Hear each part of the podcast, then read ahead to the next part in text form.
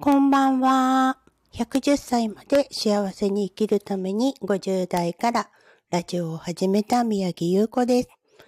今日も遅い時間になっちゃいました。今日はですね、日中はね、何をやってたかっていうとですね、まあ、大事なお友達が入院していたので、そこに面会に行きまして、えー、いろいろ、いろいろ、本当にいろいろ、未来についてのお話とかね、そういうのをあの、してきました。なかなか面白い彼女なんでね、毎日 LINE でやりとりしながらも話は尽きないという。そこでですね、今日はタイトルに夢見る50代って出したんですけど、皆さん夢ってありますか？私はね、将来的にはこうなりたい、ああなりたいっていうのやっぱりあります。そこを目指して副業を始めたりとか、今後ね、えっ、ー、と、本業をどういうふうに展開していくかとか、最終的にね、やりたいことっていうのは、やっぱり今やってるね、リンパのお仕事、これを、あの、根広く、なんていうの、手広くじゃないですけど、こう、いろんな地域にね、根付かせていきたいなっていうのがあります。で、将来的に、まあ、チャット GPT 触ってみたりとかもしたんですけど、今 AI の技術すごいじゃないですか。もうびっくりすることばっかりで、ええー、みたいな、もうこれ絶対犯罪増えちゃうよとか思うぐらいにね、あの、AI 進化してますよね。で、教育すればどんどん進化していくっていうのを聞いて、私も自分のチャット GPT でね、いろいろ、だいたいこんなことっていうのを質問したりとか、教えてもらったりとかやるんですけど、まあそれはそれでね、すごく、あの、役立つことなので、うまく生活に取り入れていけたらなっていうのもあるんですけど、やっぱりこう、昭和の人間なんでね、人じゃなきゃって思ってるところがどっかにあるんですよね。では、どういう職業が残っていくのかなっていうのも、あの、考えたんですけど、あの、私たちがやってるリンパっていうのは人の手を使うことなので、手から伝わるぬくもりっていうのを大事にして、それをコンセプトにお仕事展開していきたいなっていうのが将来的な夢です。でもね、もう60になったらこうなりたいっていうのがあるんですけど、もうそろそろカウントダウンがね、始まってきちゃってるんで、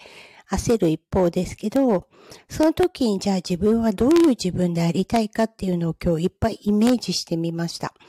そうしたらもうワクワクしちゃって、いつもね、10時には寝ちゃうんですけど、今日はまだ寝れてません。それもそのはず、今日は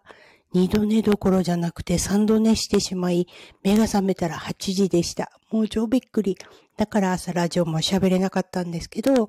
まあ、でもそれも必然だったのかなと思いながら、えー、今日一日を過ごしたんですが、やっぱりいろんなね、展開だったりとか、もう毎日ね、いろんなことが本当に起こります。普通に主婦業をやってるようなもんなんですけど、お仕事ももちろんしてますよ。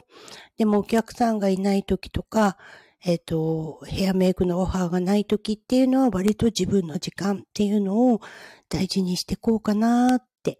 気をつけてるんですね。そこで今日は将来的なね、まあこういうふうになりたい私に向かって今現在やっていること、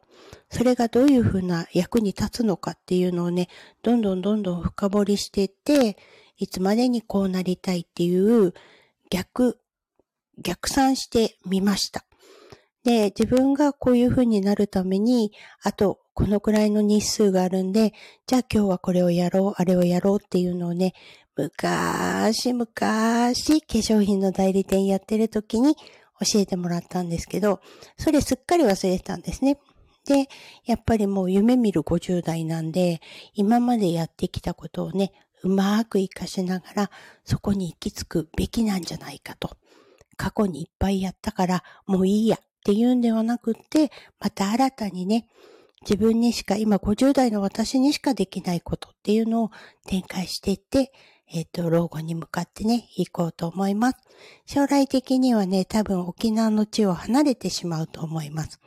もう次にやりたいことっていうのが、あの、違う地域でね、展開できるんじゃないのかなっていう方向に、え話がどんどん傾き出しているので、それはそれでまた面白いことかなと思います。そうそう。で、実際ね、どんな夢見てるのってとこなんですが、それは今は言えない。もうちょっと具現化してきたら少しずつ発表していきたいなと思います。このラジオはね、私にとって頭で考えたこと、知識として入れたことっていうのを今の自分に置き換えてのアウトプットする場になってるんですね。で、実際にアウトプットをするようになったら、うーん、そうだね、腑に落ちてくるっていうか、喋ったことね、聞き返すこともできるんでね、なかなかラジオいいです。皆さんもラジオ始めた方がいいですよ。絶対残るし。そのうちね、これも AI に乗っ取られてしまう時が来るんで、今がチャンスだと思います。ということを伝えたくて、こんな時間になってしまいましたが、お話ししてみました。それでは皆さん、今夜もいい夢見てくださいね。また明日、ありがとうございました。